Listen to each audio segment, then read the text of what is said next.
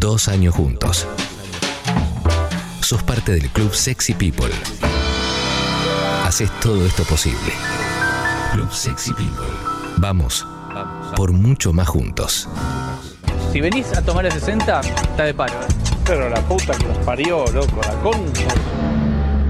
Tranquilo, no dejes que la semana empiece así. Modo Terapia. Psicología al alcance de la radio. Lunes de 19 a 21 por Congo FM. Ponete en modo terapia.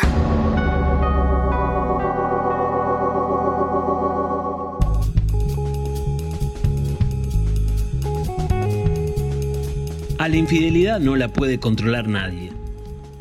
Porque nadie está exento de cometerla o de sufrirla. Porque todos hablamos de ella alguna vez y porque casi nadie quiere pasar por ahí. Depende del lado en donde te encuentres, la podés justificar o la podés criticar. Lo que sí queda claro es que desde donde la mires, siempre es traumática. A veces cuesta ponernos de acuerdo sobre qué es infidelidad, porque no deja de ser subjetiva en cierto nivel. Para algunos será mensajearte con alguien, para otros será pensar en otra persona. Por supuesto que es infidelidad el contacto físico íntimo. No todas las infidelidades son iguales. No es lo mismo una vez sola que sostener una historia paralela. No es lo mismo con alguien que no conoces que con alguien con quien trabajás, por ejemplo.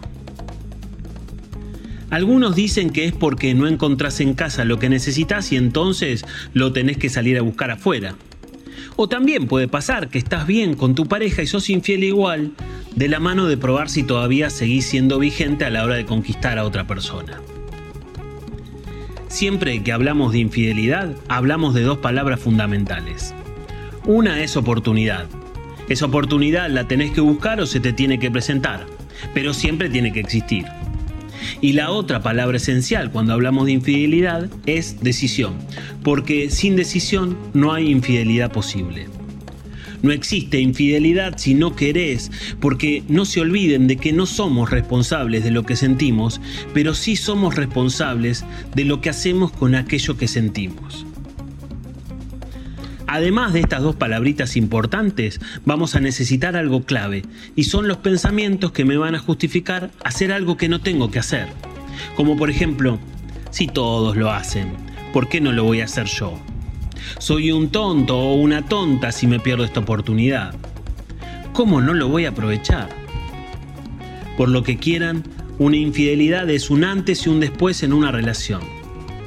La primera reacción es decepcionante y tiene que ver con pensar, entonces nuestra pareja no era tan importante como yo creía. Y eso te da la pauta de lo traumático que es. Y como tal, si lo querés arreglar, vas a tener que hacer muchas cosas y tener mucha paciencia. ¿Sabías que hay momentos en nuestra vida en donde tenemos más posibilidades de cometer una infidelidad? No quiere decir que lo hagamos sí o sí, pero parece que tenemos más chances cuando nos pasan ciertas cosas. Lo cierto es que a veces es difícil conjugar en una misma persona deseo y amor, y entonces si eso ideal no pasa, empiezo a tener riesgos de cometerla. Puedo amar a una persona profundamente pero no desearla sexualmente y entonces ahí aparece el peligro. Todo es válido para un tema tan complejo, pero al final, para muchas personas, una infidelidad puede ser un crimen. La espera me agotó. Modo Terapia. Lunes de 19 a 21 Por Congo FM.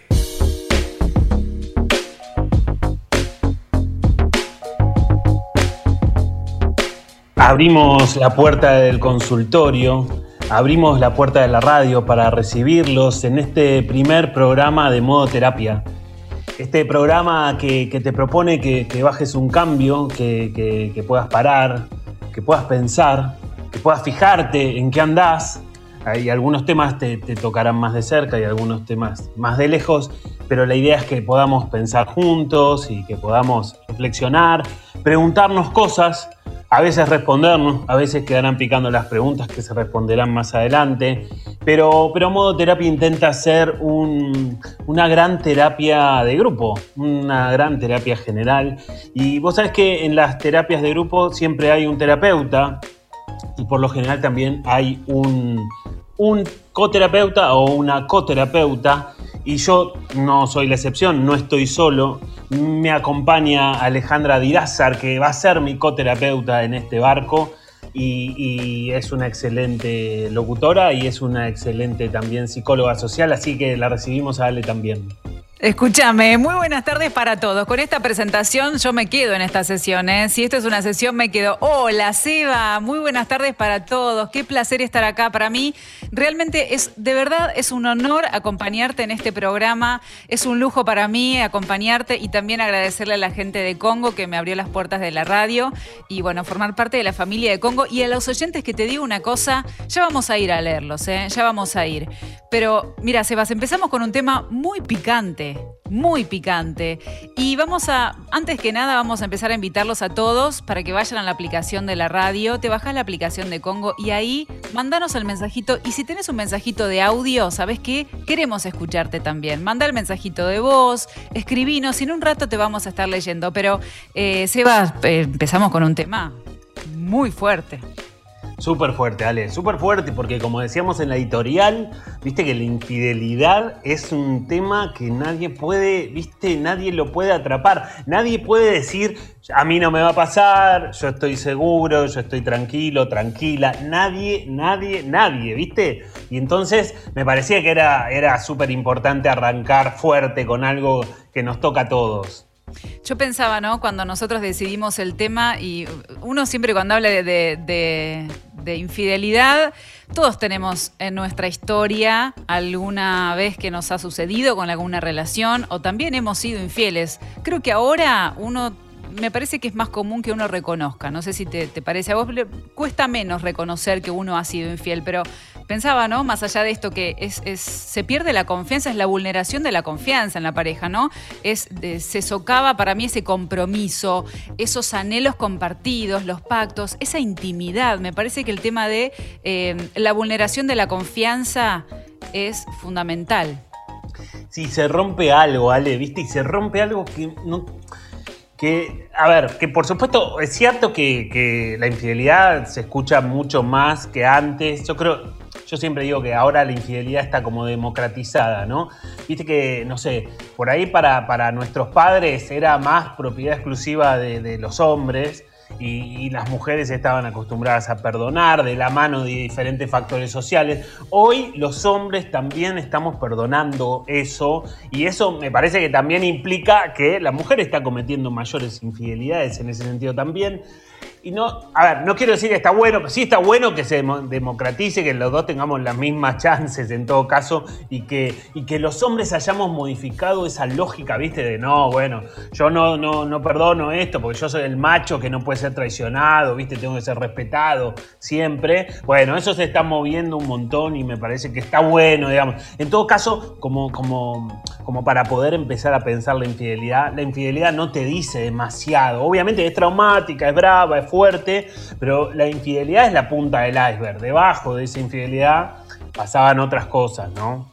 Sí, eh, también me parece que quedan algunos que tienen esa cosa, unos cuantos, ¿no? De esa cosa de a mí no, que yo soy el macho, lo que sea. Todavía tenemos muchos ejemplares dando vueltas, polulando por la sociedad. Creo que todavía queda eso, pero, pero sí estoy de acuerdo con vos con que me parece que, que ya se va aflojando. ¿Crees que leamos algunos mensajitos, Eva?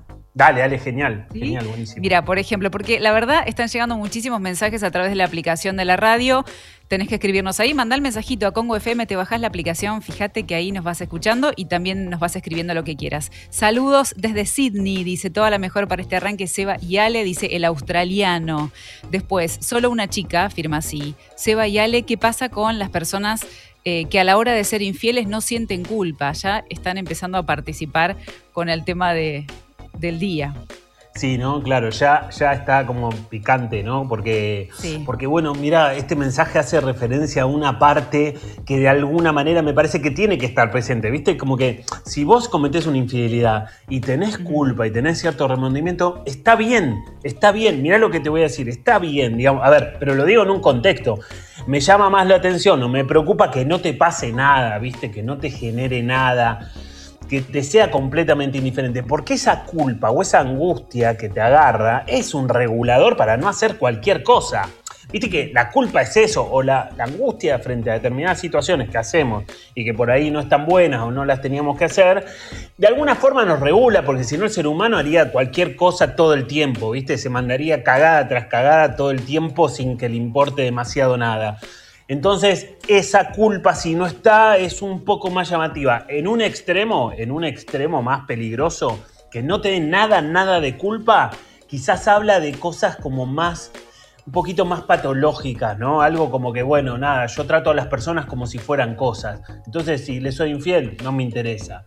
En un, un poquito más acá, más cerca de lo normal, que no existe, pero más cerca de algo que se supone más normal, que no te dé culpa, por ahí habla de una desconexión ya muy profunda con tu relación.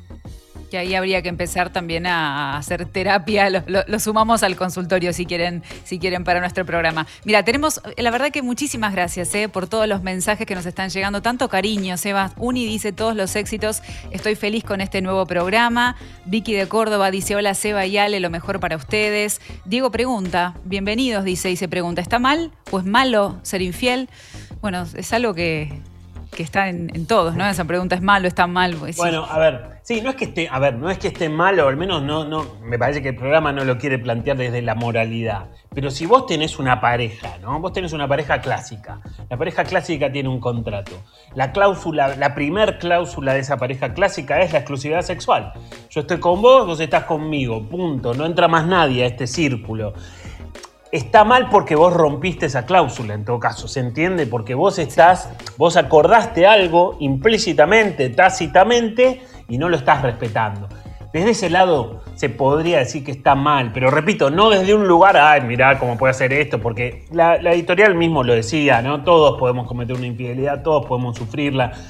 No nos ponemos en ese lugar de moralidad superior porque no la tenemos, nadie la tiene.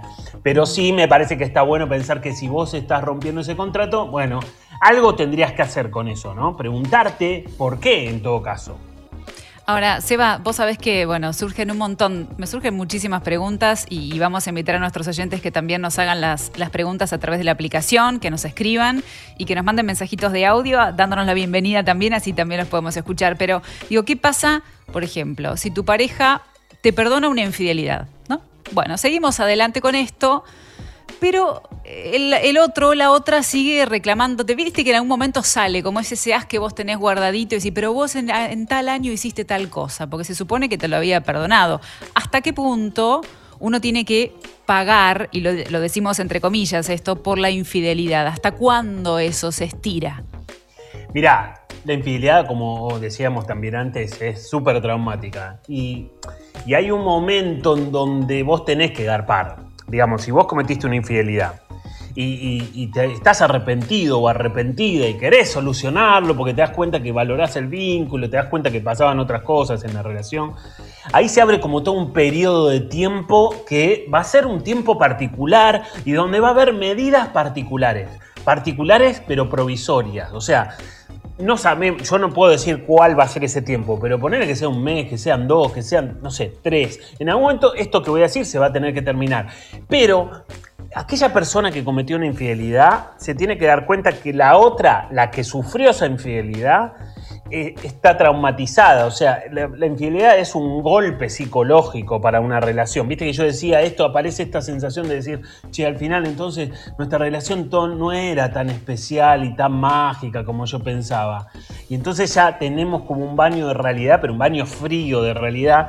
Y entonces, desde el otro lado, si yo la quiero solucionar, voy a tener que entender eso, que la otra parte va a estar traumatizada y ese traumatismo le va a dar una inestabilidad psicológica, ¿viste? Entonces, un día me va a tratar bien, otro día me va a tratar mal.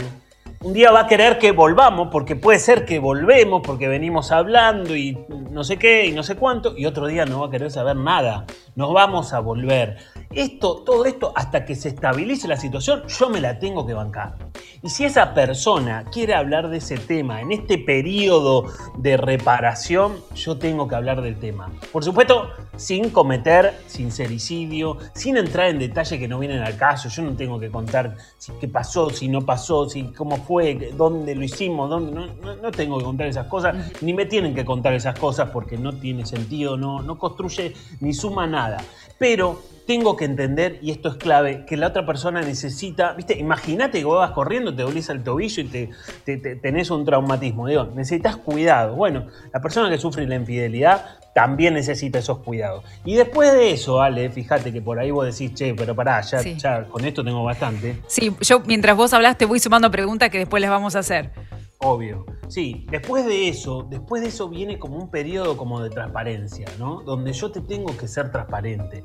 En pos de buscar esa reparación de la confianza, que era lo que decíamos al principio. Entonces, en esa transparencia por ahí vos me vas a pedir algunas cosas y yo tengo que acceder a ciertas cosas.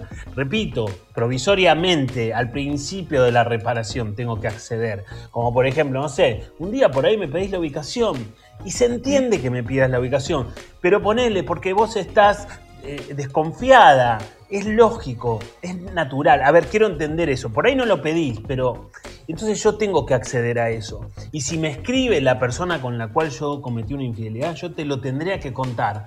Desde la lógica de que, viste que algo que yo no te cuento después puede ser una recaída en el marco de, nuestra relación y una recaída puede ser peor que la caída, ¿no?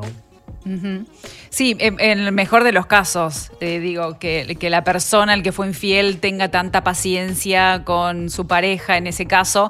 Eh, tenemos un audio, nos está avisando Sucho, que nos están dejando a través de la aplicación y lo vamos a escuchar, si te parece. Dale. Hola, Seba, Ale. A mí me parece que la exclusividad eh, se da de forma natural al principio, uno quiere estar solamente con esa persona, pero eso después desaparece. Y lo que me parece raro es eh, exigirle al otro lo mismo. Eh, el oyente tiene ganas de, cambiar el contrato de la pareja, ¿no? Parece, tiene toda la pinta, ¿no? Eh, ese es otro tema, ¿eh? ¿Cada cuánto es necesario ese nuevo contrato? Porque pasaron siete años de la relación, ni vos ni yo somos los mismos, ni el contexto es el mismo. Exactamente, sí. Las parejas tienen un contrato y ese contrato se tiene que renovar. Pero acá ya el oyente me parece que no habla de una renovación de contrato. Habla de un cambio abrupto en la estructura general del contrato. Porque si nosotros éramos una pareja clásica que teníamos esta cláusula de exclusividad sexual, que obviamente al principio te cuesta mucho menos respetarla y después dependerá qué pase en la relación, pero te puede costar un poco más. Bueno, si vos querés ya cambiar y decir, che, bueno, mira, ahora vamos a empezar a. Yo propongo que tengamos una pareja abierta. Y va a ser medio peleagudo. No digo que no pueda pasar, pero si empezamos de una manera y nosotros estuvimos un montón de tiempo y un montón de años de esa forma, después va a sonar otra cosa, ¿no? Si querés cambiar completamente nuestra forma de relacionarnos, nuestro contrato, o la cláusula fundamental, la primera de nuestro contrato, va a tener que ver con otra cosa, ¿no? Con algo que ya le está pasando. Digo, por ahí está mejor poder pensar qué te pasa con eso y, bueno, no sé, y a partir de ahí ver qué querés hacer. Che, Sebas, te digo una cosa, eh, tenemos un montón de mensajes, así que vamos a agradecerle a nuestros oyentes. Es el primer programa de modo terapia, son 7 de la tarde, 22 minutos. Aquí estamos, repasamos otros, ¿te parece? Dale, está buenísimo, está buenísimo que llegue mensaje, está espectacular. Muchísimas gracias. Sol dice, ¿no sería mejor, escucha este mensaje, ¿no sería mejor deconstruir los vínculos para evitar la infidelidad? Es un pensamiento muy binario pensar en fidelidad, infidelidad, y quizás es una forma de pensar que está quedando vetusta. Yo, a ver, entiendo el mensaje, entiendo la lógica, coincido con la lógica, pero ¿sabes lo que falta para eso? Me parece, falta bastante, ¿eh? Falta un rato, los cambios esos son culturales. De hecho, a ver, la, fidelidad es cultural, digamos, ¿no? no sé, cuando los primeros seres humanos estaban organizados en tribus, cada uno estaba con quien quería, cada uno se relacionaba con quien tenía ganado, quien, quien te diera bola, ponele, ¿no? Es a partir, vos sabés que ahí se mete como el material, se mete el material, la, digamos, se mete lo material para que empiece a aparecer la pareja como la conocemos tal cual hoy. Ponele, viste, la pareja, para que te des una idea, durante muchos años fue una, una, una fábrica de hacer soldados para las guerras, ¿no? durante muchos años, donde había guerras y guerras a patada, y después cuando empieza a aparecer como la propiedad privada, donde yo empiezo a pensar, che, yo tengo este terreno, será mucho, será poco, pero tengo este terreno, yo se la quiero dejar a mis hijos, entonces, como se lo quiero dejar a mis hijos, me tengo que asegurar que mis hijos sean mis hijos, no de que sea, no andás a saber de quién son hijos.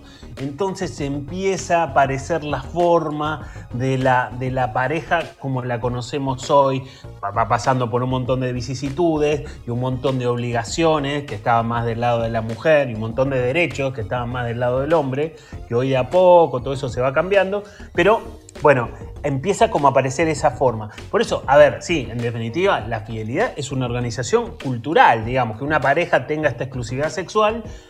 Bueno, y a algunas parejas te vas a dar cuenta que lo pueden respetar básicamente sin mayores inconvenientes, por más que pasen un montón de años, y otras les va a costar horrores, horrores, y tiene que ver con cada uno y todos somos diferentes. Ok, y eso que no estamos hablando ni siquiera del poliamor todavía, ya, ya, nos vamos a meter en algún momento con eso. Tal cual, bueno, se va. Este, vamos a invitar a nuestros oyentes también para que nos escriban a través de la aplicación, que nos dejen los mensajitos, los vamos a estar escuchando también y que nos sigan en Instagram, arroba modo.terapia. Hoy tenemos un programón, primer programa de modo terapia con Seba Girona. ¡Silencio! Modo terapia. ¿Alguien puso la calefacción? ¿Cómo que prendí un chofer de taxi? Con Sebastián Girona y Alejandra Dirázar.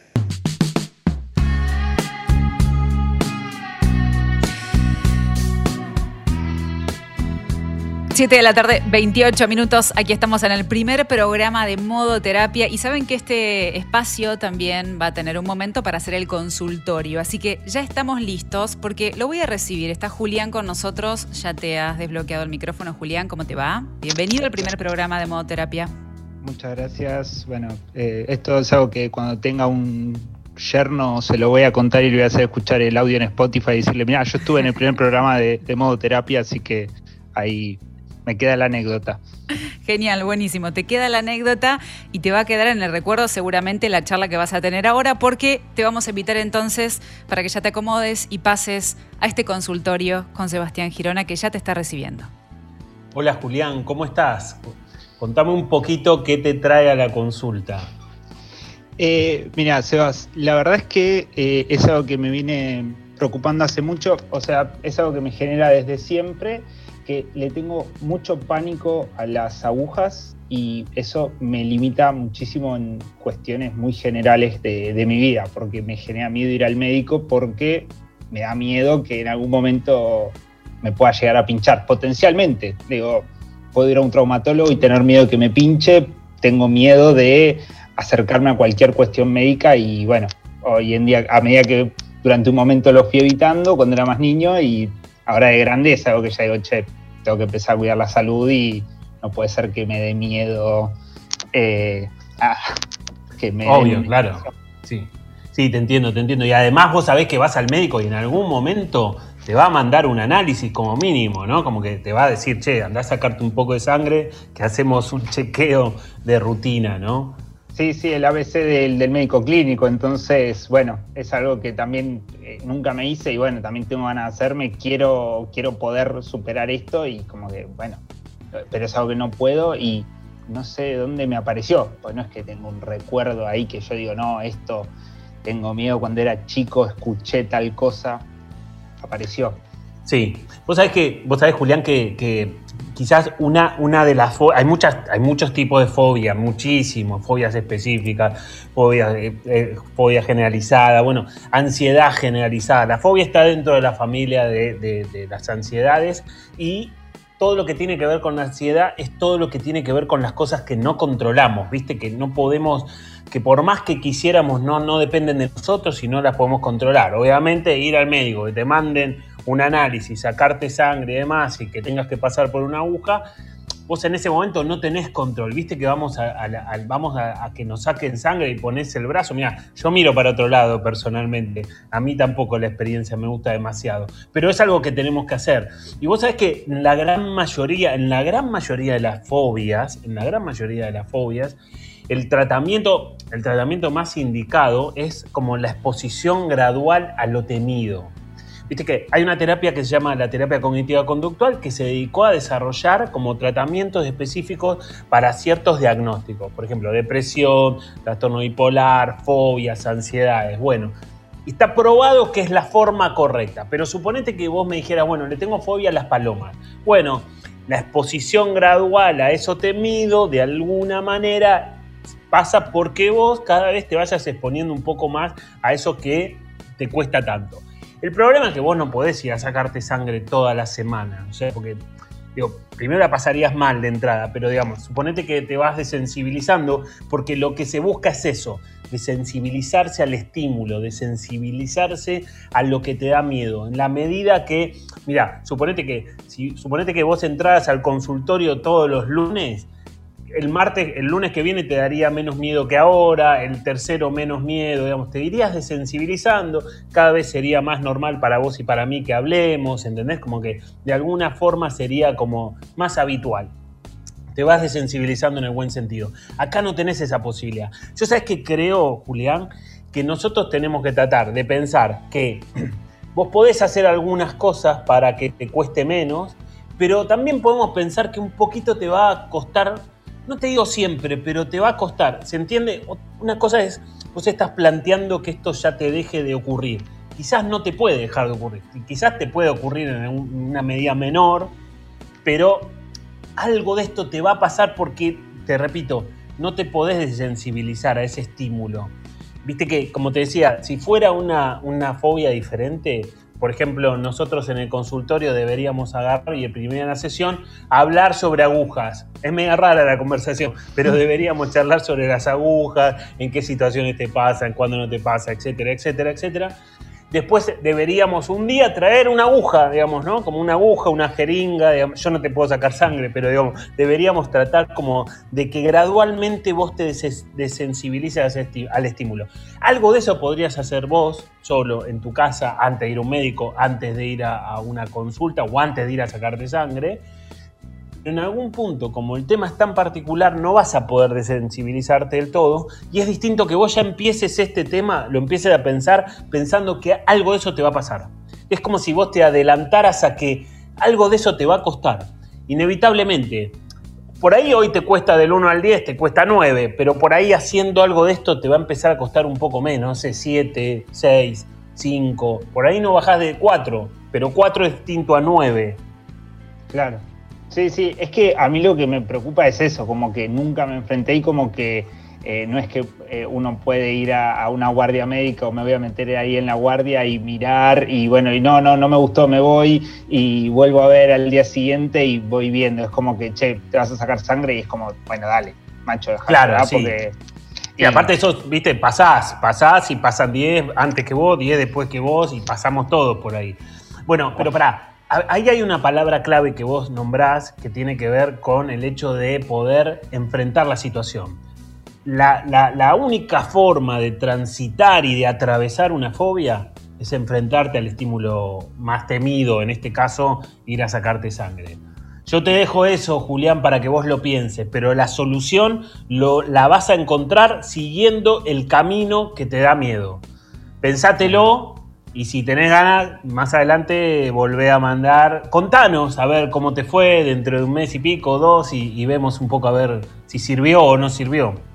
Bueno, sí, sí, lo, iré, lo iré pensando, iré, iré ahí viendo, poniéndolo un poco más en mi casa, porque bueno, también esto es como que para mí es un paso fuerte también poder decirlo, el poder pensarlo en mi cabeza, porque antes era algo como, bueno, está de otro lado, no lo veo, no existe, no, no, no aparece para mí, bueno, como que ahora de a poquito lo empiezo a poner en palabras, empieza a existir y bueno, de algún modo como que también me siento un poco más familiar, pero me llega al punto de no poder ver la tele si había alguna cuestión tipo ER emergencia, esas cosas, no, no claro. cierro los ojos cuando está la aguja. Después el resto, una pata abierta, ensangrentada, no me importa, pero la aguja, oh, terrible.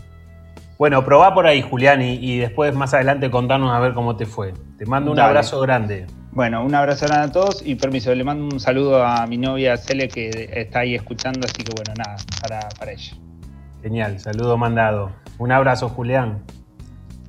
Gracias, Julián. Bueno, ¿sabés qué pensaba, Seba, también en esta historia? Hay unos cuantos oyentes que seguramente nos estarán escuchando y eh, el tema de los procesos, ¿no? Este, este, vos le hablabas el tiempo que tiene que, tenerse esa paciencia y es importante también hacerlo a través eh, de una terapia con un profesional, este, como para, podríamos recomendarles también a nuestros oyentes eh, que, puedan estar acompañados a hacer este tipo de, tránsitos, ¿no? Sí, tal cual.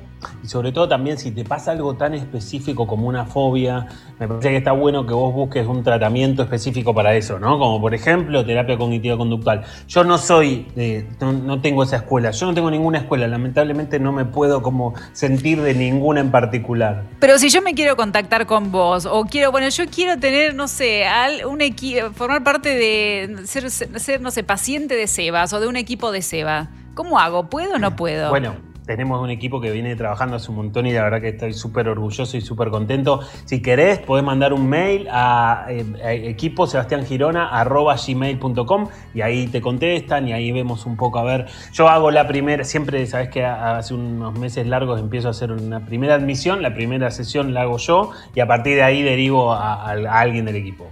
Escúchame, más despacio porque no llegué a notarlo. ¿Cómo era el mail? Equipo Sebastián Girona gmail.com. Bueno, seguimos con el programa y tenemos, tenemos lo que se viene en los próximos minutos, una nota impresionante, Seba, ¿o no? Sí, espectacular, espectacular. Mucha fe a esta nota. Muy bien, vamos y ya seguimos. Modo terapia. La sesión que te cambia la semana. Lunes a las 19 horas por Congo con Sebastián Girona y Alejandra Dirázar.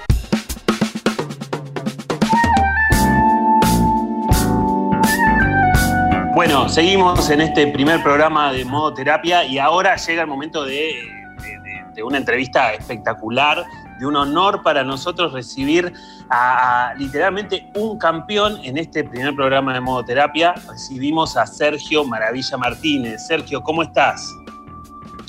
Muy buenas chicos, ¿cómo le va? Fantástico, acá estoy estupendamente bien. En Madrid, eh, recibiendo el invierno. Este, diferente que hay en Argentina. Pero bueno, este, muy, muy contento, chicos, la verdad que muy, muy contento. Estoy pasando por un buen momento. ¿Cómo, cómo te viene tratando entre el frío y, la pandemia y el confinamiento y todas esas cosas? ¿Cómo la venís llevando? A mí, la verdad, sinceramente, con la mano en el corazón, ustedes están viendo la derecha, pero esta es mi derecha y está en mi corazón la mano. el confinamiento a mí me vino fantástico pero claro, yo entiendo, tengo una, vivo, vivo solo, mi chica está en Argentina, eh, me, tocó toda la, toda la cuarentena solo, va, toda, toda la que duró aquí en España, que duró mucho menos tiempo que, en Argentina, ¿no? Aquí desde claro, claro. junio, finales de junio o julio, principio, estábamos, estábamos ya afuera, saliendo, podíamos salir y eso.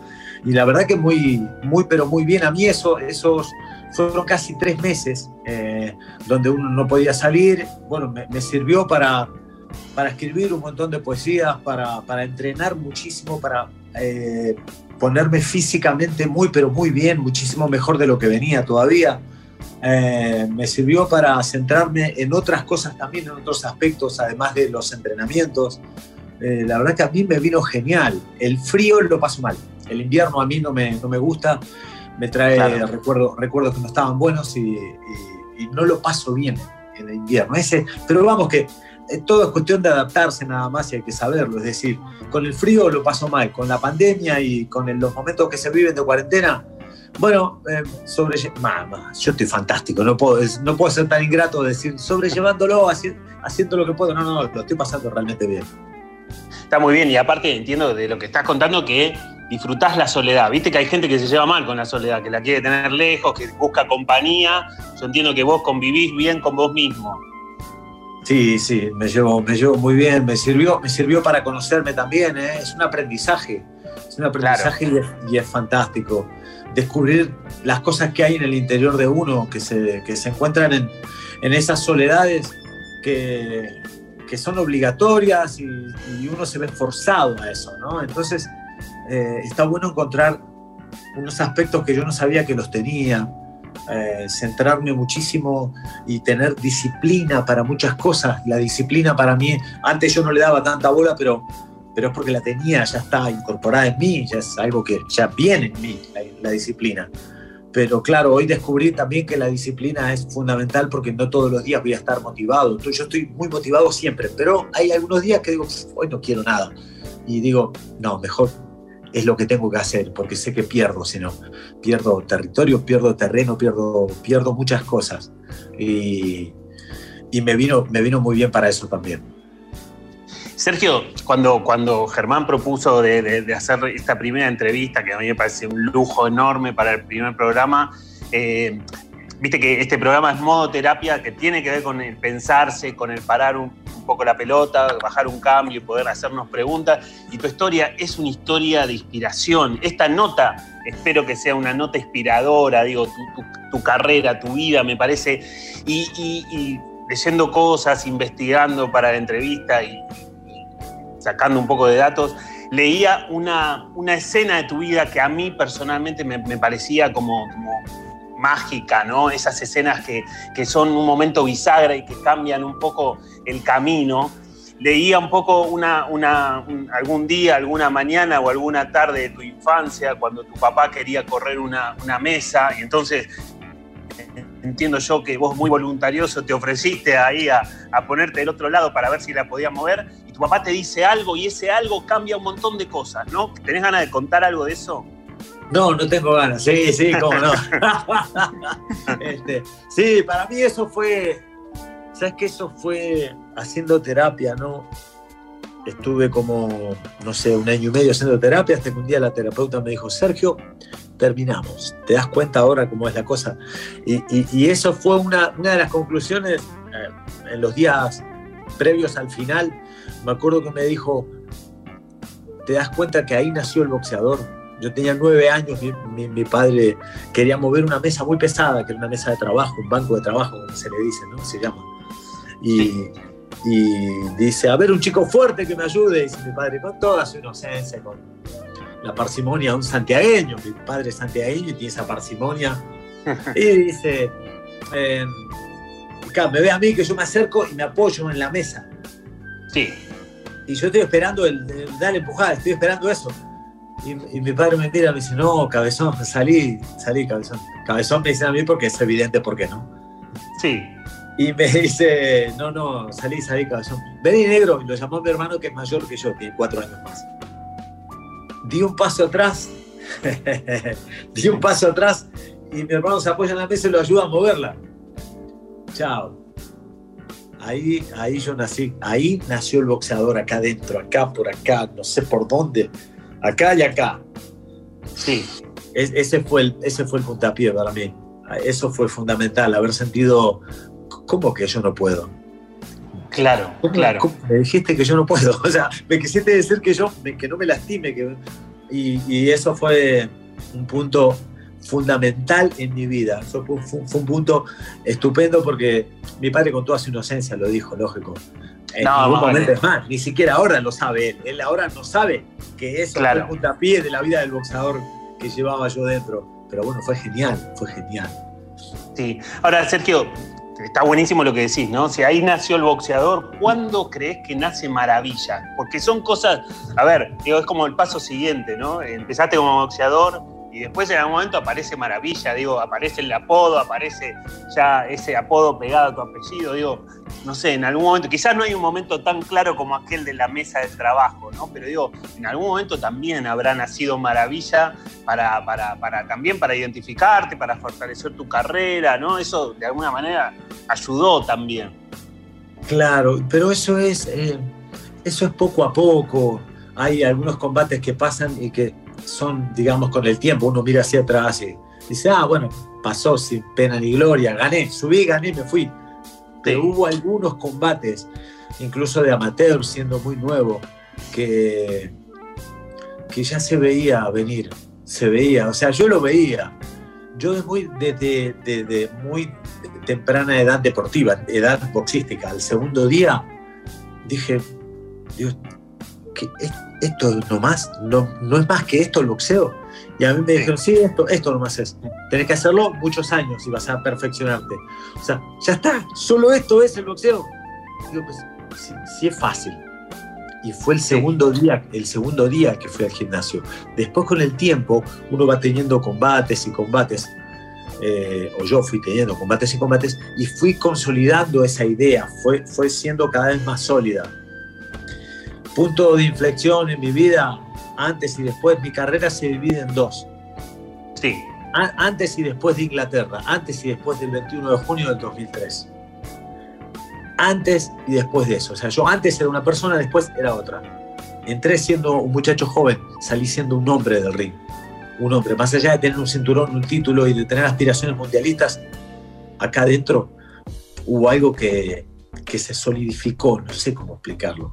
Sí, sí, sí, es como una sensación como una sensación muy interna, muy profunda. Si recién prendiste la radio, estamos en el primer programa de modo terapia y estamos hablando con Sergio Maravilla Martínez. Ale, ¿vos tenés ganas de preguntar algo? Sí, por supuesto. Primero decirte que estoy eh, muy agradecida que estés presente en este primer programa y a mí las personas que tienen estas historias de vida realmente me, tocan el corazón, me emocionan porque personas como vos inspiran. Una vez que te digo esto, eh, te quiero preguntar, porque todos, eh, no sé si vos sos consciente de la cantidad de veces que usamos la frase salí de ahí maravilla, de aquella mítica pelea, hoy se usa en los medios de comunicación, entre los amigos, cuando vemos que alguien está en apriete, le gritas salí de ahí maravilla. La verdad que está instalado, más allá de ese momento del ring. ¿En algún momento te tuviste que decir vos en otros espacios de la vida, salí de ahí maravilla? me lo dije tarde. Varias veces me lo dije tarde. Metí la pata. Pero eh, sí, que, sí que sirve. Si yo lo traslado al, momento donde nació esta frase, hoy veo eso, ya no lo miro, yo no miro mucho los combates míos, no soy muy fanático mío. Pero si lo veo, digo, no salgas de ahí, no salgas, no salgas, quédate, porque vas a salir siendo otro. Si te vas, vas a ser una persona, si te quedas, vas a ser otro. Hoy con, con los 45 pirulos que tengo ya. Eh, y en otros aspectos de la vida, me tendría que haber dicho antes, salí de ahí. De veras, lo digo. ¿eh? Lo que pasa es que hoy ya soy, hoy tengo otra mente, tengo 45 años y un, ¿cómo te puedo explicar? A ver, tengo las experiencias de vida que te pueden dar una carrera como la que tengo, que es, que es una vida meteórica. Yo durante poquito tiempo viví lo que mucha gente vive durante muchos, muchos años. O sea, yo viví todo lo mío, todo súper comprimido. Y, hay que hacerse, hay que eh, eh, levantarse, caerse, levantarse, y te vas a caer. Y yo me caí 42 millones de veces. Y, y esa vez me fui diciendo, salí de ahí, salí de ahí, salí de ahí. Pero bueno, este, eh, en definitiva es el salir, el salir, yo no estoy tan de acuerdo con salir. No estoy tan de acuerdo. Está bueno caerse, está bueno golpearse y lastimarse, está bueno llorar, está bueno. Claro, está bueno, está, buenísimo lo que decís, Sergio. Vos sabés que mirando las peleas y mirando todo el recorrido y demás, Viste que hay, una frase en psicología que a mí me parece súper interesante, que es como la adaptación de un, refrán más viejo a un refrán más, moderno, que es eh, a veces se gana y otras veces se aprende, ¿no? Y, veía un poco que, en algún momento empezaste a pelear acá, te iba bien, te salió la oportunidad de ir a Las Vegas, peleaste con Margarito, que ahí de alguna manera ibas ahí como no sé qué, y también entiendo que ese fue un momento en donde te tocó perder, pero en definitiva te tocó aprender, ¿no? ¿Hay algo de eso? Sí, total, aprendí en esa derrota, en ese combate, aprendí lo que no aprendí en toda mi carrera anterior. Claro. Fue así. Eh, ah, después, con el tiempo y analizando y viendo otras cosas extradeportivas, eh, me vino genial, me vino genial esa derrota para, para saber dónde estaba parado, quiénes, a poder mirarme a la cara con la gente que tenía alrededor. Eh, para aprender de qué estaba hecho yo y qué era lo que quería conseguir en mi vida. El, triunfo no va de la mano del aprendizaje. No suele ir de la mano del aprendizaje. La derrota sí. La derrota sí. Sí, sí, viste que, mira, Bielsa tiene una frase que dice, la victoria no es formativa. Viste que cuando ganamos no aprendemos demasiado, pero cuando, viste, la pasamos mal, como decís, nos caemos, y nos tenemos el desafío de levantarnos y demás, ahí aparece como otra oportunidad. Ahora, yo mirando todo, todo, todo el recorrido, toda tu carrera, tu historia, tu vida y demás, me quedo con la sensación de que si no hubiera sido en el boxeo, hubiera sido en otro lado, en otra cosa, en otra disciplina, pero te hubiera ido igual de bien, eh, según, no sé, podrías haber estudiado algo, podrías haber hecho un oficio, una profesión, lo que sea, otro deporte, pero hay una actitud detrás de, eso, que la aplicaste al boxeo, ponele, ¿no? Justo cayó el boxeo, pero podrías, podrías haber sido exitoso en distintas disciplinas de la vida. Es que no estoy tan de acuerdo. Hoy, ju- hoy justamente estaba pensando en eso yo solo, porque a veces tengo mis, Sí. mis momentos de locura y digo, a ver, ¿qué, qué hubiese sido de mi vida si no hubiese estado el boxeo? Digo, para Sí. mí la gran, la gran formación de mi vida fue el boxeo. Yo soy lo que soy gracias al boxeo. El boxeo forma como, como deportista y como ser humano, forma y forja una fortaleza interior que no te pueden, o sea, no hay colegio, no hay universidad que te, que te la pueda enseñar, que te pueda brindar ese aprendizaje, no. Ahora, yo hubiese tenido la misma motivación y actitud para otra cosa. Sinceramente no lo sé. Sí, claro, es A mí me encanta-. Me muevo mucho por pasión, me muevo por pasión. Y el boxeo Claro. es algo que me apasiona realmente. Eh, gracias al boxeo soy actor, gracias al boxeo soy monologuista, soy poeta porque escribo poesía, no porque sea bueno, sino que escribo. Y lo mismo que con la actuación, lo mismo, lo hago porque me apasiona. Pero todo eso apareció de la mano o, o- o apareció gracias al boxeo. Yo no sé si hubiese sido en otra cosa exitoso, porque no sé si hubiese tenido la misma actitud y motivación. No lo sé, capaz que sí, pero Claro, claro. Bueno, de mi lado tiene toda la pinta, ¿eh? de que te hubiera ido bien. De hecho, te empezaste a meter en otro lado, ¿no? En algún momento empezaste con la curiosidad de la actuación, del teatro.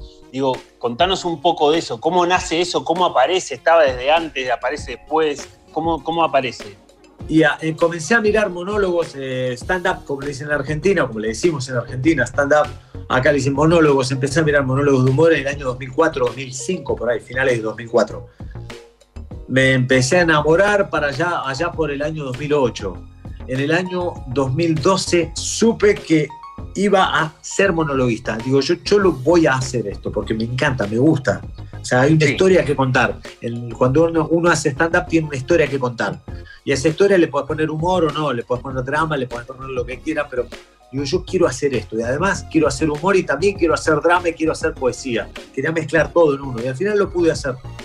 Eh, y nació. Un día estaba en. Es muy loco lo que te voy a decir. Eh, estaba en la provincia de San Luis, di una charla, una charla para un montón de gente, miles, miles de personas. Fui a dar una charla tipo motivacional y eso. Y cuando uno es campeón, lo sigue mucha gente. Y fui, y estaba lleno de gente. Lleno es, no sé cuántos miles había, más de 11.000 personas se habían juntado más. Y me puse a charlar y, y yo tengo cada tanto, te tiro algún chistecito tonto, algún chiste que a mí me parece gracioso y te lo digo nada más, yo solo digo, lo suelto. Y, y resultó que funcionó, que la gente se rió, aplaudió, le gustó y digo, a mí me encanta esto. Y llegué a la- al, al hotel esa noche, que fue una locura, porque había, te digo, 11.000 personas es mucha gente. Es mucha, había quedado gente afuera, pero que iba, iba a estar en un sitio para mil personas y hubo 11 veces más de gente. Se juntó una locura. Y me, llega- me llevaron al hotel y en el hotel me estoy por duchar. Cuando abro la ducha digo, ya sé lo que tengo que hacer, yo quiero hacer esto.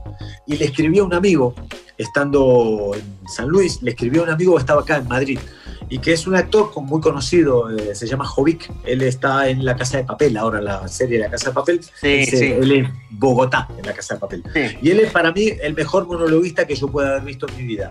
Y él mezcla mm, este, poesía, humor y drama. Poesía, humor y drama. Y es fantástico. Y dije, yo quiero hacer algo como lo que haces vos. Somos amigos, somos hermanos. Que la vida nos, bueno, pues nos hizo encontrar a los casi 40 años. Y él me dijo, dale, tranquilo, cuando vengas, cuando vengas nos juntamos y hablamos. Y a los dos días vol- volví, volé de Argentina para acá, nos juntamos y allá por el año 2012 comenzamos, 2013, perdón, comenzamos a charlar acerca de esto. Después de mi derrota con Miguel Cotto, eh, dije yo, "Uf, me retiro del boxeo, estoy quemado. Quiero hacer un monólogo, quiero hacer, quiero actuar en un teatro y hacer monólogos. Ahí me junté con Jovic y ahí ya se consolidó la idea, digamos, ahí ya tomó forma, tomó forma tangible, digamos, nos sentamos, hicimos en papel, trasladamos al papel y comenzamos a trabajar juntos el primer monólogo. Espectacular. Tiene toda la pinta, viste, de esos momentos de que has tenido distintos momentos en tu vida donde te han caído distintas fichas. ¿Viste esta expresión? Me cayó la ficha, ¿viste? Cuando dices, ah, era esto lo que, lo que quería hacer, ¿no? Y tiene la pinta de eso también. Totalmente, sí, me pasó varias veces, me pasó, me pasó varias veces. Y tuve la, la fortuna de darme cuenta y de prestarle atención. Yo digo, hay señales en la vida, hay señales para mí en la vida que yo les doy, que yo les doy bola. Y ahí digo, pasó tal cosa, acaba de pasar tal cosa, me acaba de pasar esto. Esto es una señal y yo, y yo le doy bola. Y, y ella, y esa fue una de ellas, entre otras. Está buenísimo. Está buenísimo. Ale. Sí, estaba pensando, eh, digo, eh, tu vida es un éxito, ¿no? Para los que te vemos eh, como espectadores. Y, y, pienso que a veces desde afuera uno cree que el éxito es simplemente cuando, cuando se lo ve a la persona, en tu caso, ahora actuando o arriba de un ring. Digo, ¿qué hay detrás? Porque para que esa palabra éxito sea visible, me gustaría saber qué palabras podrías elegir para describir. Imagino, hace un rato hablaste de la disciplina, por ejemplo. ¿Qué hay detrás de todo eso?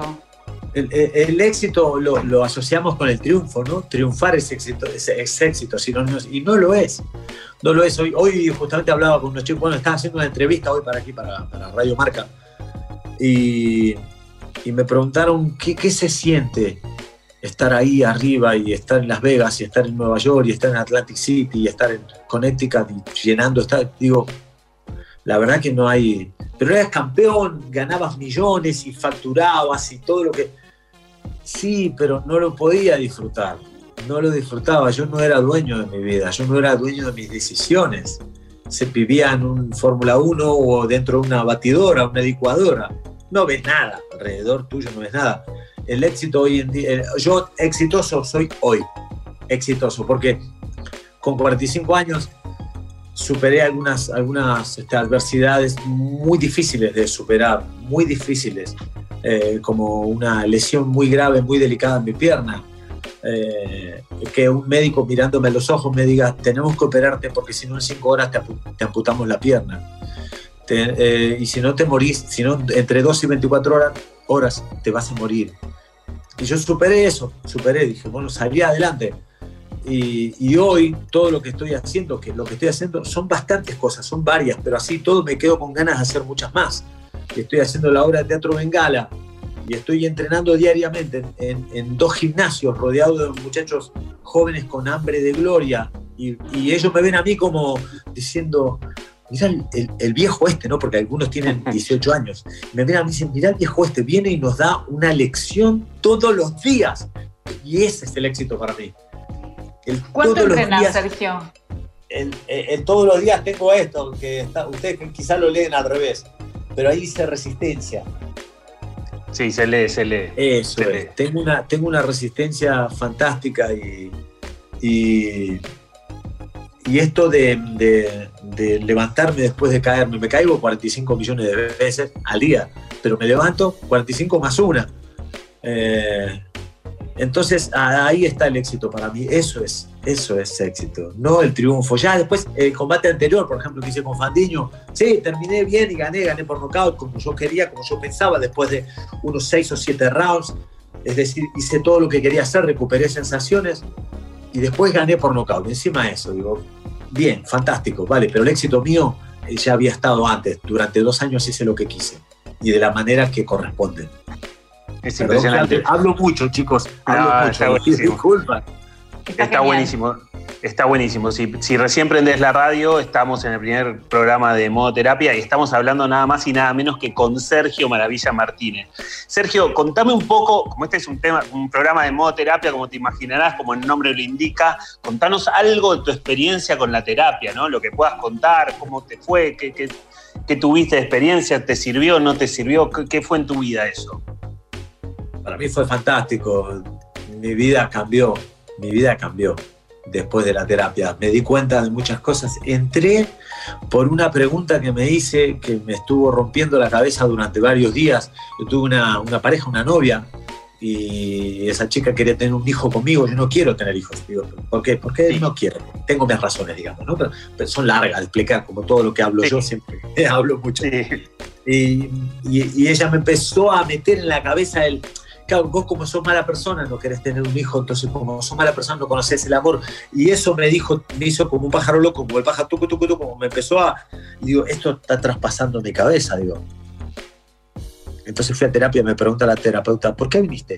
Y le digo, quiero saber por qué soy mala persona y no quiero tener hijos. Y me dice la, la mujer, uy, me dice, nos conocíamos ya antes.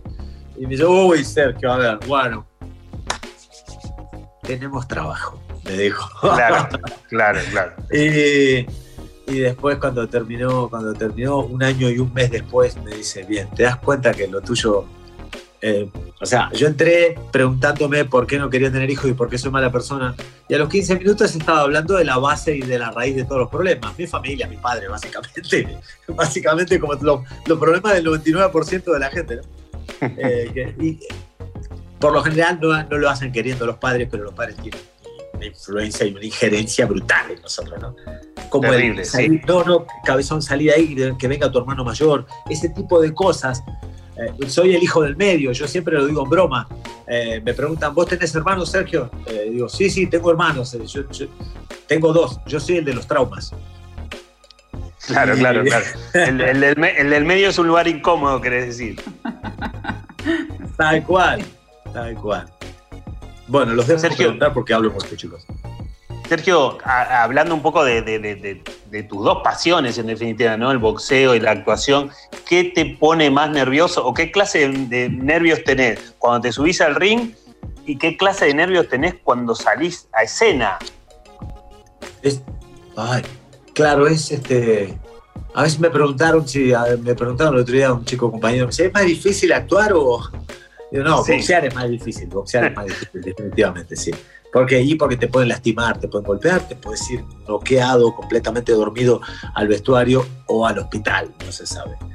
Eso puede pasar y, y uno lo sabe. Es distinto el temor, es distinto el miedo, es distinto el nerviosismo, la tensión que se provoca, que, que te provoca, y la ansiedad. Es diferente. Pero tengo la fortuna de poder controlar eso, controlar y por lo menos que no se note. Claro. Trato de que no se note. Y, y aparte asumí, tengo asumido yo que cuando voy a subir a actuar, hay un cosquilleo acá de, ay, no quiero pifiarla, no me quiero equivocar. Y en boxeo es, ay, no quiero que me pegue una paliza, no quiero, no quiero eso. Claro, claro. Entonces, entonces, digamos que la sensación puede ser similar, pero una es más dolorosa que la otra, se podría decir. Solo que cuando uno va a actuar, subís al escenario y, y yo por lo general actúo solo. Eh, hago uni- unipersonales, este, actúo Sí. solo, hago monólogos. Y no hay, no te podés equivocar, y si te equivocás tenés que pilotearla, estás desnudo. Y cuando boxeas, también. Y puede pasar algo muy cruel, que es que además de estar desnudo te pueden lastimar, te pueden golpear, pero no la cara, la cara se recupera. Acá adentro, el corazón y, y tu mente, eso sí, viste. Pero yo me supe amigar bien con el miedo. Sé que hay algo que, se- que es parecido al miedo, que es controlable, a quien yo le di la mano, así nos dimos la mano y vamos juntos adelante. Y el miedo es un radar que tengo que detecta todo peligro y me ayuda a salir adelante en el boxeo. En la actuación eh, es distinto. Es distinto. Es distinto. Es distinto. Es diferente.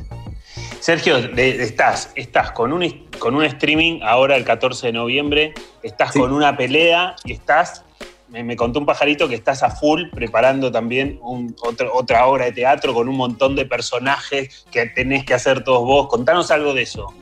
Bien, estoy con Bengala, este, Germán, Germán Polonsky, mi, mi coach, mi profe, mi maestro, mi gran maestro, son máquinas, son máquinas. Saca de mí cosas que yo no sabía ni que tenía, sinceramente lo digo. Eh, saca de mí personajes que uno tiene, saca personajes que tengo dentro y que joder, que es espectacular, ¿no? Que es genial de ir descubriendo un mundo nuevo. Cada día que estoy con él charlando, descubro, se abre como una ventana nueva. Digo, esto yo no sabía que lo tenía, yo no sabía que estaba. Y es la obra Bengala. Bengala es una obra fantástica que escribió Alfredo Meña y la está dirigiendo eh, Adrián Navarro, el actor Adrián Navarro y director, actor y director. Adrián Navarro es un animal, es una máquina, es un grande. Y, estoy trabajando también con Germán y con, y con Ale, eh, que son los chicos del Teatro Border, que trabajan, este, este, me, están, me están llenando la cabeza de información para yo poder tener herramientas. Y es espectacular lo que estoy haciendo. Estamos, hay mucho trabajo. Me metí en esto, tengo el combate el 5 de diciembre y pensamos estrenar ahora en diciembre 11, 12 y 13. Tengo tres fechas para hacer eh, la obra Bengala. Estoy con el, con el streaming también y estoy con unas poesías que cuando me viene la inspiración digo, necesito escribir, aunque sé que lo que tengo que hacer es leer, pero necesito escribir esto porque está bueno. Entonces también estoy escribiendo y tengo pensado sacar un libro de poesías el año que viene, a ver si, a ver si el boxeo me lo permite. A ¿tenés alguna Ale. mano como para leernos una? ¿Tenés una poesía a mano? Me muero si nos, si nos compartís en este primer programa una poesía tuya, me encantaría. Ay, mira, te puedo leer algo bien, o de, de leer, no, tengo que decir de memoria. La cabeza. Sí. cosa, mirá. Eh, uno de los, de los últimos trabajos que hice, digamos, de, de monólogos, de show, de stand-up, arrancaba con poesía. Y siempre hice eso. Yo hago un show de stand-up, de humor, arranco con poesía. Y la poesía suele ser poesía distinta. O sea, te puede doler o no, dependiendo de lo que. Dependiendo de, de- de- de tu estado de ánimo, de lo que quieras enfocarlo, cómo quieras tomarla. ¿no? Y me- recuerdo que yo hablaba sobre la confianza. Y, y cuando comenzaba decía, hace dos años que no hago esto. La confianza es un niño. Nació a mi lado. Respiró aire de mi aire, fue sombra de mi sombra, eco de mi silencio, alimento de mi hambre. Fue risa, llantos caprichosos a deshora. Descalzo, sin ropas que cubriesen su cuerpo, corrió feliz llevándome empujones por donde no hay camino. Su contracara, su cruz, su seca en el dorso de la misma moneda. La señora desconfianza. La desconfianza era una anciana y triste mujer con su vida cayendo a borbotones entre sus dedos. Dejé pasar toda oportunidad que mi puerta golpeó. Toda posibilidad se alejó de mí sin paradas intermedias entre el aquí vengo, allá voy. Pero no pierdo. El que no arriesga, no pierde. Llevo mi vida entera viviendo entre todos ustedes y permaneceré por los siglos de los siglos. Y yo, inocente de mí, siempre, pero siempre, bueno, y hasta ahí me acuerdo ahora, porque ahí Espectacular, comenzaba con, con algunos chistecitos. Espectacular, Gracias. espectacular, No, espectacular. Espectacular y para pensar, Sergio, muy bueno, me encantó, me encantó. Gracias. El que, no el que no arriesga no pierde, me quedo con eso, ¿eh? Que Me no arriesga, no eso. pierde. Está muy bueno, está muy bueno. Bueno, si los que se quedan con ganas de seguir escuchándote, el 14 de noviembre, un plan de maravilla, ¿no? A las 22 horas, sábado, streaming. Exacto, Este, es fantástico, ¿no? Estoy preparando y estoy sacando muchas cosas de humor porque, porque creo que son tiempos donde, donde la gente necesita un, un soplo de aliento, un, empujoncito, un empujoncito, claro, algo que le dé motivación, algo que te dé fuerza, más que un chiste. Yo te puedo contar un chiste, pero no soy bueno contando chistes, no soy humorista.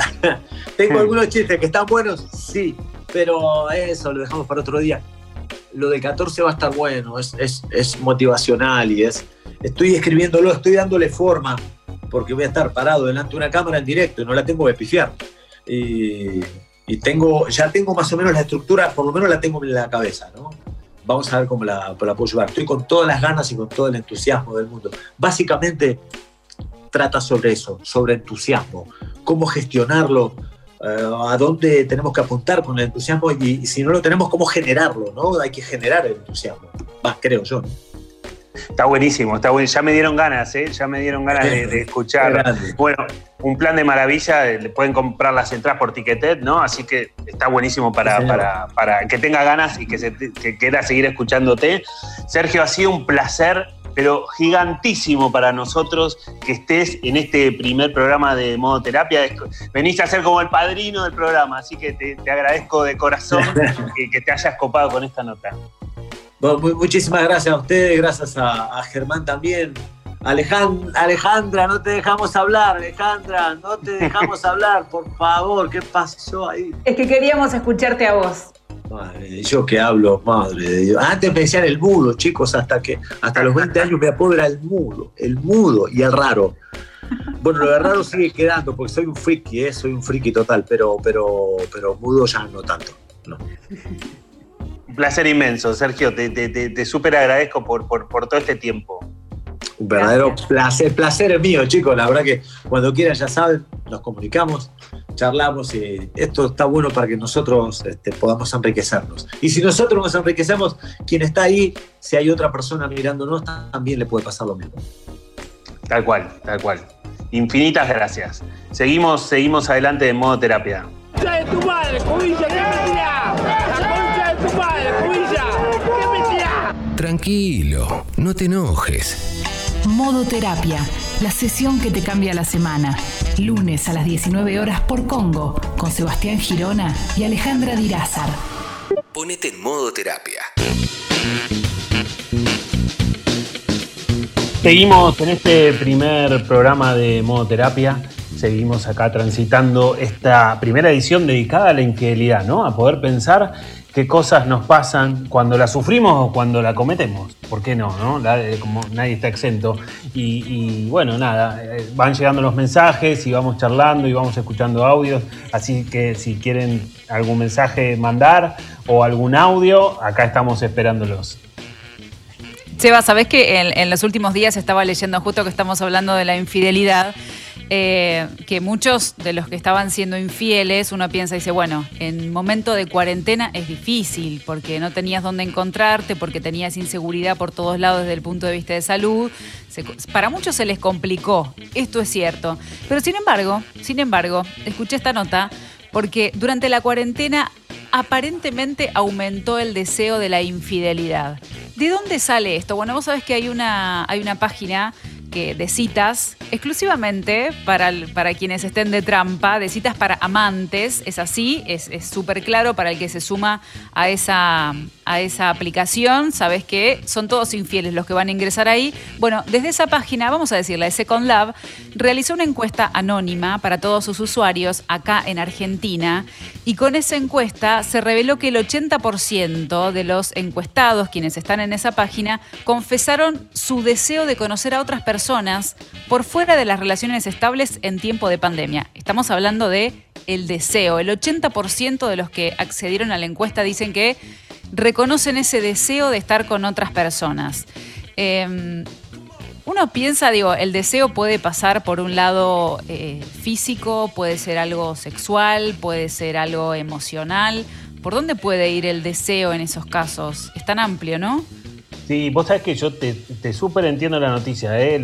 Te iba escuchando y, y iba pescando en todo caso, por lo menos mi hipótesis, mi hipótesis, porque, porque viste que el infiel siempre se las ingenia, ¿no? Los infieles siempre se las rebuscan, como para de alguna manera, viste, encontrar el hueco, la forma, el tiempo, aunque haya controles, como al principio de la pandemia, ¿no? Así muy súper estrictos, el deseo se abre paso. Y vos sabés que, Ale, más allá, más allá de esta circunstancia tan particular que estamos viviendo este año, donde todos estamos viviendo un año rarísimo, extraño, etcétera. Vos sabés que esto lo quiero linkear con que hay ciertos momentos de nuestra vida en donde tenemos más posibilidades de- para ser infiel.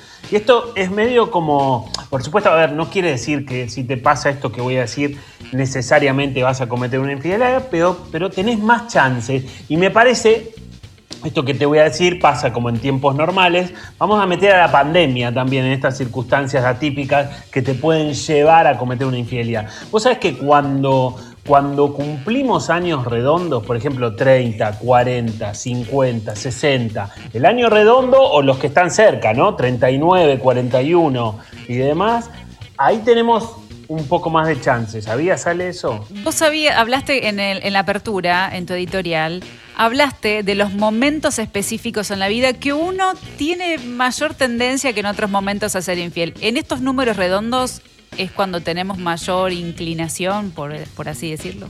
Tal cual, tenemos más chance. Ahora te lo voy a argumentar, ¿eh? por ahí vos estás dudando, pero yo te lo voy a argumentar. Sabes que hay otro momento, hay otro momento también donde las personas tenemos más posibilidades de, de ser infieles. Sabes que cuando, cuando perdemos a un ser querido, cuando tiene que ser significativa esa persona, ¿eh? no puede ser cualquiera, pero cuando perdemos a alguien fuerte en nuestra vida, sea nuestro padre, nuestra madre, sea alguien que haya marcado algo fuerte en tu vida, también tenemos chances o más chances de ser infieles. Y por eso te meto, te meto a la pandemia en la bolsa, porque de alguna manera la, la cuarentena, la pandemia nos hizo, como todos, poner un una cosa muy rara. ¿Sabes cuál es la lógica que, hay detrás de esto? Es que tanto como cuando cumplimos años redondos, viste que nos impactan, ¿no? Nos, generan como un... No es lo mismo cumplir 35 que 40, ¿no? Nos, nos impactan de alguna forma. Te sentís más grande sí o sí. Cuando, cuando abrís un número es como ya es otra etapa. Tal cual. Bueno, esa es la, esa es la clave, Ale. Te sentís más grande, ¿sabes qué? Por ende, te sentís un poquito más cerca de la muerte cuando vas cumpliendo, ¿viste? No sé. ¿Me decís que por eso alguien puede ser infiel? ¿Vos me estás diciendo? Sí, pero claro, pero pará, ¿por qué? Obviamente, ni hablar cuando fallece un ser querido, también te sentís muy cerca de la, de la muerte. ¿Y sabes por qué tenemos más posibilidades de ser infieles? Porque la infidelidad implica adrenalina implica como un vértigo, ¿no? Implica como algo prohibido, te hace sentir vivo. Yo no, estoy diciendo ni que esté bien ni que esté mal, pero mucha gente que es infiel dice, bueno, ahora me siento vivo, esto no me venía pasando en mi relación de hace cuántos años, y entonces ahora me siento más vivo que antes, ¿no? Es cierto que de alguna forma una infidelidad puede generarte un montón de sensaciones que cuando te acercas un poco a la muerte, ya sea directa o indirectamente, o en este año de pandemia en donde todos vimos reducidos nuestro mundo, nuestras posibilidades, todos tuvimos que reprogramar proyectos y objetivos, nos sentimos un poquito más cerca de la muerte. ¿eh?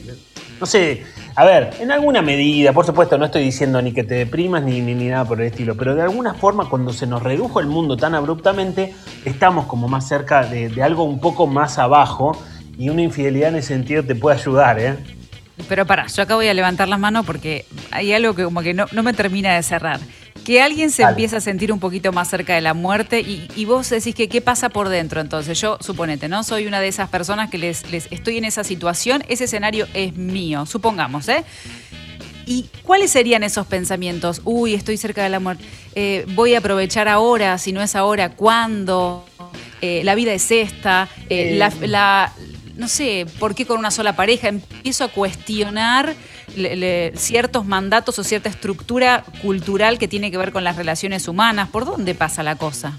Eh, ponele que sea un poco más inconsciente, ponele que no te lo plantees así como, ah, bueno, mirá que estoy cumpliendo 40 y entonces, che, estoy más cerca de que no sé qué. Bueno, ponele que no sea tan consciente, pero de alguna manera, de alguna forma, una infidelidad entre muchas comillas, si querés, te, hace sentir más vivo, está más conectado con la vida y desde ese lado tenés un poquitito más de posibilidades. Te repito, Ale, igual, no te asustes. Eh, no quiere decir que lo vayas a hacer sí o sí. Quiere decir que ah, aumentan las chances, ¿eh? nada más, no te preocupes. Escúchame, Seba, vos que supongo que tendrás mucha experiencia eh, en, atender y recibir pacientes, te dedicas mucho también al vínculo, ¿no? En la pareja.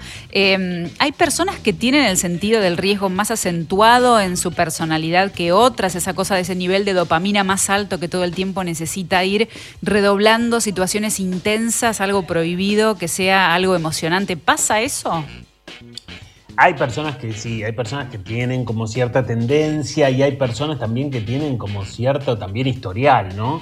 También no es lo mismo, em, digamos, detectar una infidelidad para alguien que nunca hizo nada que para alguien que está siempre como con, jugadas de riesgo, ¿no? Con, peligro de gol, que siempre, o que ya pasaron, o que hicieron cosas, o que, bueno, siempre están a la orden del día. Sí, yo como, como te decía hace un rato, viste que hay personas a las cuales la fidelidad no les cuesta casi nada, les sale naturalmente, dependerá de vos, de tu historia, de las cosas que te interesan, las cosas que pones en la balanza, y hay otras personas que no la pueden manejar, viste que les cuesta horrores ser fieles. Bueno, a esas personas que les cuesta ser fieles, bueno, se les va a complicar, se les, ¿viste? les va a costar encajar en esta lógica de la, de la pareja monogámica culturalmente aceptada, ¿no? Seba, ¿te parece que, mira, tenemos tantos, tantos mensajes que tenemos que agradecerle tanto a los oyentes porque hay muchísimos que están llegando mensajitos de voz, mensajes escritos. Vamos a repasar algunos, ¿te parece? Dale, dale, genial, dale. Mira, por ejemplo, Orne dice, hola Seba, ¿cómo enfrentar la situación si mi pareja me perdonó una infidelidad hace casi dos años, pero sigue siendo motivo de discusión? Esto lo comentamos un poco al principio, ¿no? Sí, tal cual. Bueno, pero ahí en ese caso yo no sé si la reparación estuvo como completada o estuvo bien hecha. Mm, no sé, me suena como que algo ahí quedó a medio terminar, porque se supone, por supuesto que es traumático, por supuesto que no te vas a olvidar de una infidelidad, ¿viste? No te, no te olvidás si no te saludó el vecino de la esquina, no te olvidás porque te quedás pensando, che, no me saludó, yo lo saludé. Imagínate si te vas a olvidar una infidelidad. No nos podemos olvidar eso. Pero el tema es que, en todo caso, me preguntaría si ahí no hace falta algo. ¿Viste como, como cuando hablamos de duelos inconclusos que dicen, che, bueno, a ver, sí, empecé el duelo, en algún momento por algún motivo lo interrumpí. En todo caso, esta pareja tiene pinta de haber empezado una reparación, pero que en algún momento también se cortó. Y habrá que ver si se puede retomar. Mira, tenemos otro. Rodrigo dice, mi novia Anita cumplió 30 hace poco. ¿Debería temer? Y por una carita así como de susto. Ah, decimos que no. Y no sé, Rodrigo, fíjate, ¿eh? estate atento, yo qué sé, estate atento. Vos sabés que la infidelidad, eh, Ale, hoy se piensa también que la infidelidad se puede detectar en las conductas. Alguien que es infiel, a menos que sea el capo o la capa de la sutileza, alguien que es infiel altera sus movimientos, altera sus conductas. Y no te estoy hablando de irte con el celular al baño, que eso es medio obvio, ¿viste? Como que, bueno, claro, yo que sé, antes dejabas el celular por cualquier lado y ahora te lo llevas a todas partes. Te estoy hablando de cosas un poquitito más, más imperceptibles, detalles, cosas más sutiles, ¿no? Hay que estar atento a eso.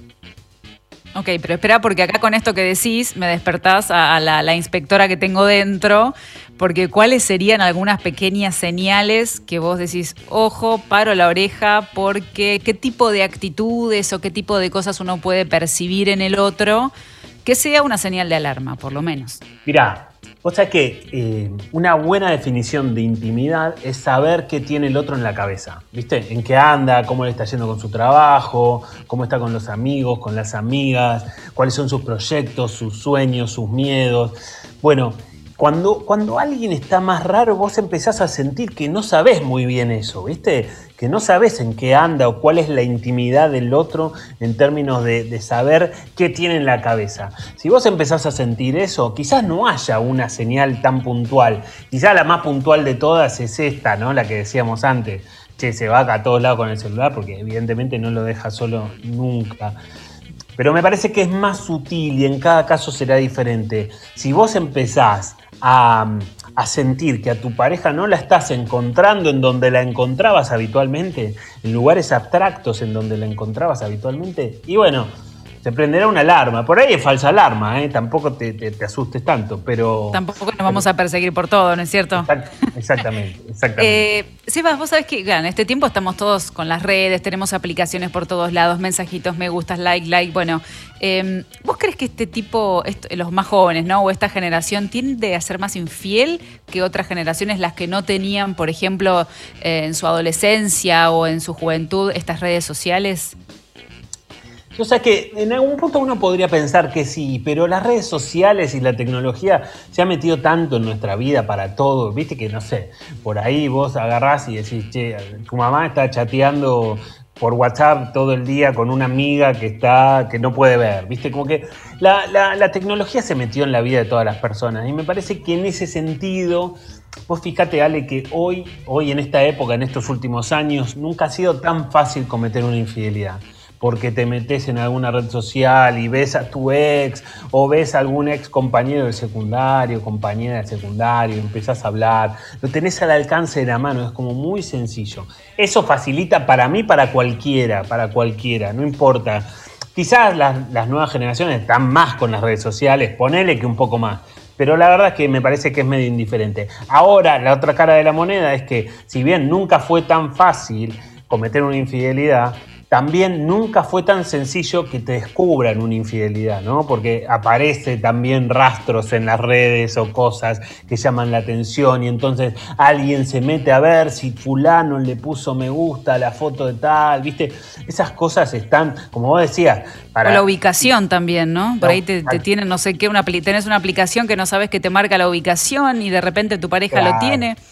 Tal cual. Y si vos tenés alma de inspector o de inspectora, estás en tu salsa, ¿viste? Ya, ya estás ahí preparada o preparado para, para investigar todo, ¿no? Entonces, habrá que ver qué, qué, te pasa con eso. Pero siempre me parece que está bueno contextualizar cómo está el vínculo en general, ¿no? Más allá de si tuvimos algún choque o algún roce o algún chispazo, me parece que está bueno ver cómo venimos últimamente y últimamente no tiene que ver con el día de hoy, ni siquiera por ahí con esta semana. ¿Cómo venimos en el último mes? ¿Cómo estamos en los últimos dos meses? Está bueno poder parar la pelota y pensar un poco a ver cómo está la relación.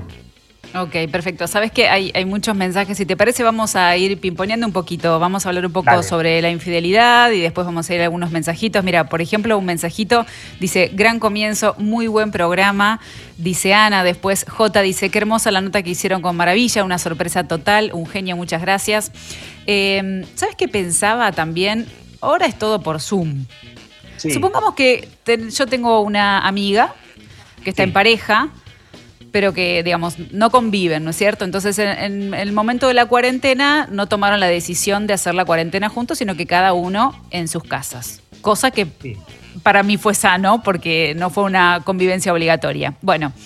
Y supongamos que ella tiene un amigo en otro país y tiene este sexting, sexo virtual, con alguien de otro país, pero no físicamente, todo a través de las redes de aplicaciones. ¿Eso es infidelidad? Claro, bueno, eso, eso es una polémica, en todo caso, ¿no? Eso como primera medida es una polémica. Vos sabés que siempre, siempre yo hago este chiste de que la infidelidad siempre tiene que ver con contacto en el área, ¿viste? Contacto, para que haya penal tiene que haber un contacto en el área, contacto físico, en definitiva. Lo que pasa es que hay este año hay que pensar un montón de cosas adaptadas a esta cosa tan rara que estamos viviendo, ¿no? Y, pero ponele, ponele si vos estás y vos te enterás que tu pareja, Ale, vos ponele, hoy cumplís un año de casada, dale aparte, ¿eh? Sí, hoy, es mi aniversario de casada, sí. Eh, justo hoy, además, el cumpleaños de mi marido, todo junto. Mirá, todo junto. Pero si vos te enterás que estás en pareja y que eh, eh, él o ella, quien sea tu caso, y está chateando por Zoom y chateando con un nivel y una intensidad que tiene que ver con lo sexual y me parece 2020, 2020, eso es infidelidad, ¿no? Eso me parece que a la gran mayoría de la gente le va a parecer una infidelidad. Yo creo que sí, estoy de acuerdo con vos y mientras vos lo ibas relatando traté de imaginármelo, de repente empecé a sentir como un calor acá en el cuello, me puse toda colorada. Claro, viste, viste, claro, viste, entraste en el pensamiento y aparecieron las reacciones fisiológicas del cuerpo que te van, viste que cuando, viste, no en vano se habla de que cuando alguien está enojado está caliente, viste, te va aumentando la temperatura corporal. Y mirá, y lo estamos suponiendo. Espero que tu marido se hagas bien las cosas porque no, no, no, me gustaría estar en su lugar. A mí tampoco me gustaría estar en su lugar.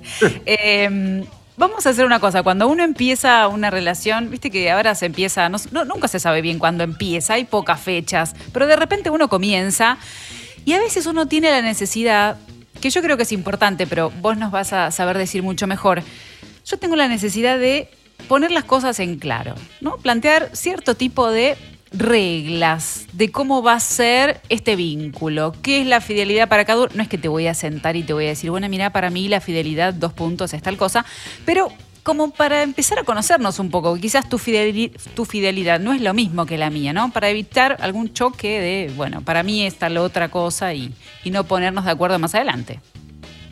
Es cierto, Ale, sí, y me parece que eso se va dando como medio naturalmente, ¿no? En los primeros tiempos de la relación la pareja firma un contrato implícito que se va armando y demás. Tiene que estar muy mal todo para que tengas que sentarte a hablar y decir, che, mirá que esto para mí es infidelidad, esto no, aquello sí, lo otro puede ser, más o menos. Tiene que ya estar medio complicado el asunto para que tengas esa necesidad. Pero, pero es cierto que de alguna forma se va acomodando implícitamente, porque vos vas conociendo a una persona y la vas conociendo en un montón de aspectos, en unas cuestiones generales, y de alguna manera empezás a ver cómo se maneja también con respecto a, qué tan ubicado puede ser, o qué tan ubicada puede ser, o qué tan discreta o discreto puede ser para manejar ciertas situaciones y eso de alguna forma va quedando claro. Después si pasa algo y, el, otro te dice, che, pero no lo habíamos hablado, porque esa también es como la otra cara, ¿no? Te puede decir, pero pará, esto no lo habíamos charlado. Pero bueno, es medio como una defensa más chanta. Eh, y en definitiva, todos sabemos cuando, cuando algo está cerca de la infidelidad, ¿no? Eso, eh, todo, cualquier adulto más o menos se da cuenta de esa situación. Ay, Seba, primer programa, ya me hiciste poner entre colorada, nerviosa con todo lo que estamos hablando. Primer programa de infidelidad modo terapia. No, no me gusta, viste, que me verdugues en cámara. Yo no te verdugueo, papi. Y bueno, Si vos venís a mi programa, quiero que te sientas bien. Si no te sientes bien, te vas, no hay problema. bueno, concretado la nota, me Pero no, no estábamos charlando bien. Que te vaya bien. Tranquilo, no te enojes. Modo terapia. La sesión que te cambia la semana. Lunes a las 19 horas por Congo con Sebastián Girona y Alejandra Dirázar. Ponete en modo terapia.